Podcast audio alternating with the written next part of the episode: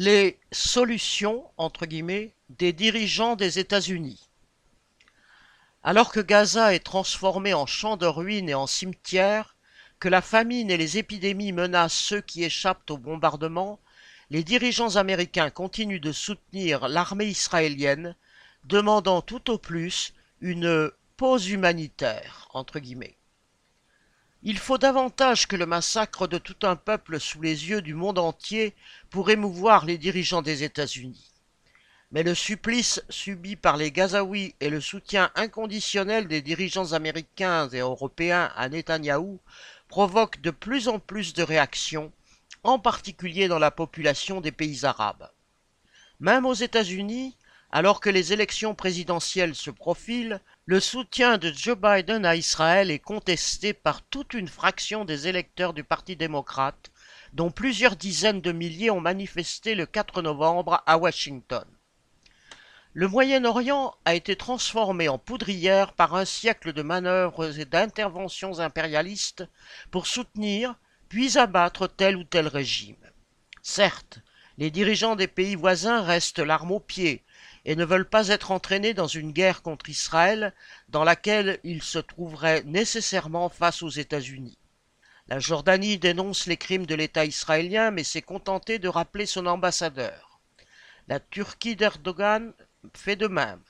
Et ni le Hezbollah libanais, ni les dirigeants iraniens qui financent et arment à la fois le Hezbollah et le Hamas et sont présentés par les médias occidentaux comme les seuls va en guerre, en fait, ne souhaitent l'escalade pas plus que les régimes arabes. Mais il y a une différence entre la politique et les calculs des chefs de ces régimes, chacun à leur façon intégrés dans l'ordre impérialiste, et les aspirations et les sentiments de leur propre peuple, opprimés et maintenus dans la pauvreté. La solidarité vis-à-vis -vis des Palestiniens martyrisés qui s'expriment aujourd'hui par des manifestations, quand elles sont autorisées, pourrait vite se transformer en révolte ouverte des classes populaires de ces pays contre leurs dirigeants assis sur un volcan social. C'est un risque qu'envisagent les dirigeants américains et auquel ils veulent pouvoir faire face. C'est aussi pour cela qu'ils ne veulent pas lâcher l'État israélien. Celui-ci, parce qu'il alimente un état de guerre contre les Palestiniens, parce qu'il fait que sa population se considère comme assiégée, parce qu'il a une armée aguerrie et suréquipée, est considéré comme le gendarme le plus fiable des intérêts américains. Pour faire mine de se préoccuper un peu du sort des Palestiniens et intégrer certains États arabes à ce jeu diplomatique, les dirigeants américains ressortent des oubliettes, entre guillemets, la solution à deux États. Mais toute la politique des dirigeants sionistes depuis la fondation d'Israël a consisté à empêcher cette solution d'émerger.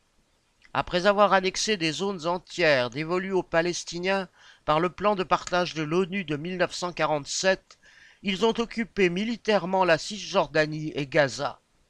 Après les accords d'Oslo de 1993, ils ont méthodiquement grignoté les territoires palestiniens et sapé le crédit et l'assise de l'autorité palestinienne gérée par le Fatah et l'OLP, favorisant ainsi le développement du Hamas. Après avoir quitté Gaza en 2005, ils ont entouré ce territoire d'un immense mur, l'ont coupé de toute relation avec la Cisjordanie. Alors que Gaza est transformé en un tas de ruines, que l'autorité palestinienne contrôle bien difficilement quelques localités de Cisjordanie, les dirigeants américains ne manquent pas de cynisme en faisant semblant de redécouvrir la solution à deux États. Elle s'est réduite jusqu'à présent à un mirage, destiné surtout à faire patienter les Palestiniens dans l'espoir qu'un jour, peut-être, une solution serait trouvée.